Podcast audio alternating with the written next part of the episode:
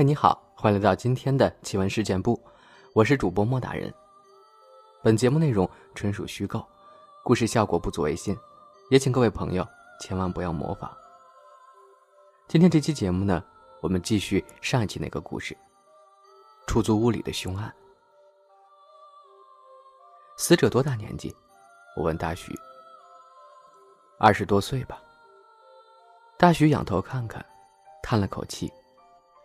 唉，可惜了。正是热血方刚的时候，一个女生想要制服他可不容易。我说：“是不容易，如果是个男人就不一样了。”大徐看着我，意味深长。接着问问吧。审问大叔其实很顺利，他配合的一塌糊涂，问什么说什么，对答如流。关键是，我核对过他说的事情之后，发现都是实话，人证物证都对得上，确实有不在场的证据。这下麻烦了，我的目光重新回到了租户身上。女生租这房子多久了？我问大叔。没多久，不到一年吧。大叔还笑眯眯的，脸上没有半点不高兴。难得被我盘问半天，居然没生气。你和他见面的时候有什么意外情况吗？没有。他挠了挠头。他问我干什么的，我就如实说了。其实说不说都一样，中介都告诉他了。我这个行当难呀。大叔叹口气，谁见了都躲着我走。不过这姑娘挺痛快，见面谈过价格之后，丝毫不在意我的职业，直接就签约了，把我给高兴的。大叔说：“你不知道，就这破房子，我租了两个月了，比市面上低三成的价格都没人要。”你人不错，好人好命，我笑笑。在殡仪馆天天见死人，能有这种心态。可真不容易。你不知道，他突然把头探过来。死人比活人可实诚多了。可怕的是活人。我哆嗦了一下，好像被什么东西遮到了。等大叔看完笔录，我就让他到旁边的房间里休息去了。再去的时候。他正拼命的把头伸到窗户外面呼吸，就像是一条缺水的鱼。怎么了？This episode is brought to you by Shopify. Forget the frustration of picking commerce platforms when you switch your business to Shopify, the global commerce platform that supercharges your selling wherever you sell. With Shopify, you'll harness the same intuitive features, trusted apps, and powerful analytics used by the world's leading brands. Sign up today for your $1 per month trial period at shopify.com slash tech, all lowercase. That's shopify.com slash tech. 我笑笑，刚才不是还挺好的吗？ 我突然想起一件事儿。大叔皱着眉头说：“那姑娘要是凶手。”那我那房子不就是凶宅了？这下完蛋了，更租不出去了。他哭丧着脸说：“都说我这工作不是人干的，我看你们这才是，这都是什么人呀？我真是倒大霉了。这房子以后谁还敢住？别说是别人，我自己都不敢去了。先别说这个，我打断他问。”那姑娘的电话什么的都登记了吗？当然，都记下来了。他回答：“还有微信号什么的。”我把房子的合同都拿来了，上面有亲笔签名。你们赶紧查查那姑娘吧，看着不像啊，眉清目秀的。好，我点头。你回去吧，近期不要出远门，我们随时可能找你回来调查。有手机号就好办了。现在手机都实名制，至少找到这个姑娘不是什么难事儿。身份很快确定了，看照片，普普通通的一个女生，眉目却是清秀，在一家小公司工作。死者的身份不好确定。大学解剖结束后告诉我，是捅死的。目前看，致命一刀在颈部，一刀毙命。光四肢和颈部就有十几处刀伤，伤口散乱，没有目的性。这种死法更像是泄愤杀人。因为没有人报警说人员失踪，所以调查死者身份没那么迅速。指纹虽然提取到了，但没有比对也是白搭。还得从女生入手。让我吃惊的事儿发生了，这女生似乎压根儿就没打算躲，居然用自己的身份证买票，一路南下。几天时间，我们就在某个著名景点找到了她。据当地警方说，抓获的时候她非常淡定，还说了句。终于来了。询问的时候，我就坐在他对面。见过本人之后，发现和照片还是有区别的。真人瘦了很多，而且眉宇之间有一种淡淡的伤感。他非常痛快的承认了，说是自己晚上睡觉时把这个男人捅死的。凶器随手丢到了饭橱里，并没有带出房子。之后清扫了房子，就整理行装出门了。这和现场的情况对得上。我们的确在饭橱里发现了那把刀，刀具已经和伤口比对过，吻合。躯干到哪儿去了？我问。扔到江里了。女生说：“我放在行李箱里，晚上到江边丢下去的。”为什么不把其他部分也带上？我问他：“你都把躯干丢掉了？”没必要。女生说：“冰箱装不下了，我才把躯干丢掉的。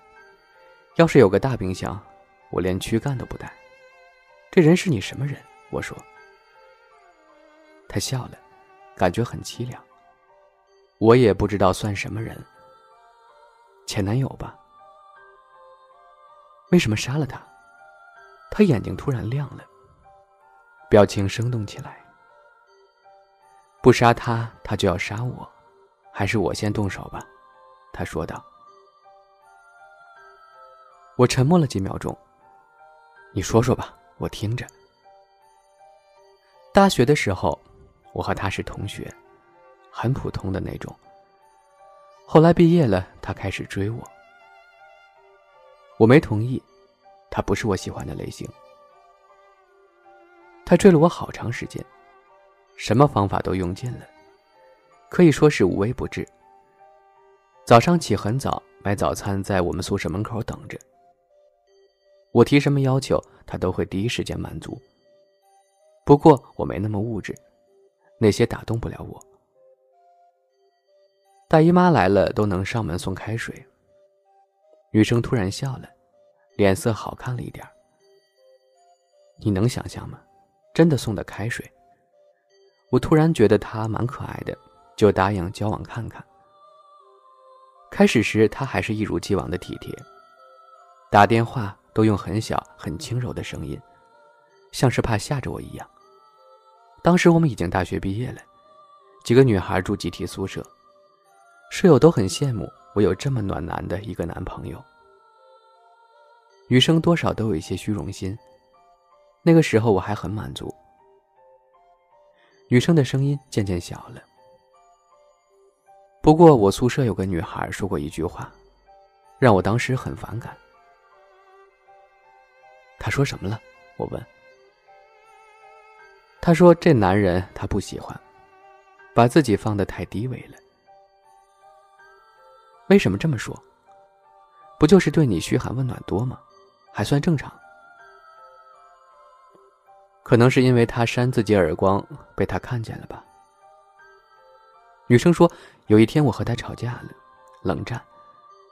他来我宿舍找我和好，我没有表态。当时宿舍没人，他就开始扇自己耳光。恰好那个女孩回宿舍看到了，不过他没有停，反而我很尴尬，马上让他停下来。女生说：“其实之前我也在劝他，但他不听，说我不和好，他就不会听。”脸都打肿了，把那个女孩吓得不轻。女生说：“其实那时候我就应该意识到不对的。”我没说话，大概也猜到了后面的事儿。事实证明，我高估自己了。那次之后，我对他也有些反感。女生说这种方式让我很不喜欢，但并没有往心上去，还冷淡了那个女孩一段时间。觉得自己很丢人的事儿被他发现了。后来我们发生了关系，女生突然转了话题。她知道我不是第一次，态度有点变化。大学我交过一个男朋友，所以有过性行为。你再说一次，他态度怎么变化了？我也说不上来，就是感觉突然冷淡了很多。不过很快又恢复了。他对我还是不错，但慢慢的开始转移注意力。我们后来同居过一段时间，我发现他几乎每天都在刷手机，对我不像以前那么关心了。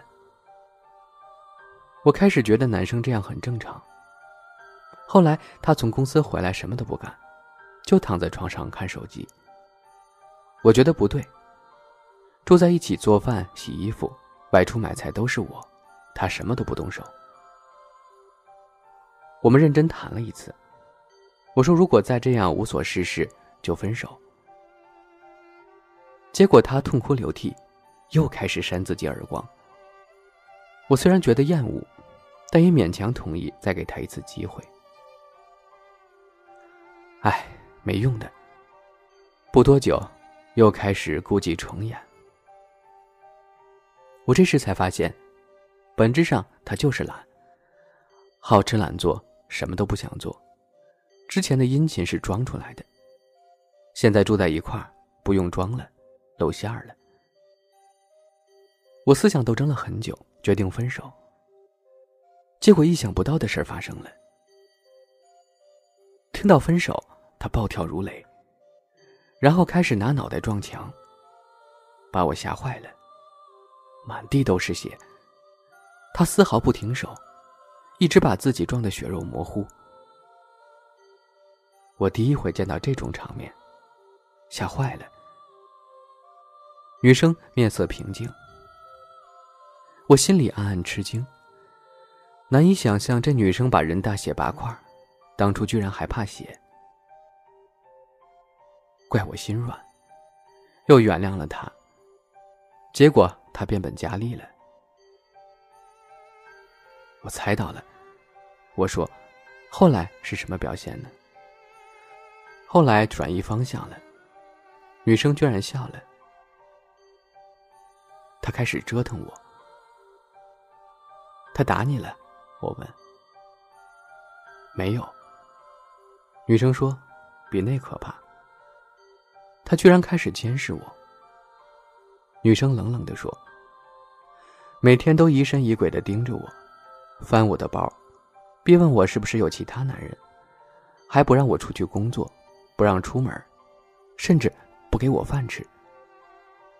半个月内我瘦了十斤，就是生生饿瘦的，公司也去不了。你可以报警啊，我说，这算非法拘禁了。当时没想过。女生说，我就是害怕。开始还和他解释，后来发现他根本听不进去，完全陷入到自己的臆想中，像个疯子一样偏执。直到有一天，我晚上起床，发现他蹲在角落里直勾勾的看着我。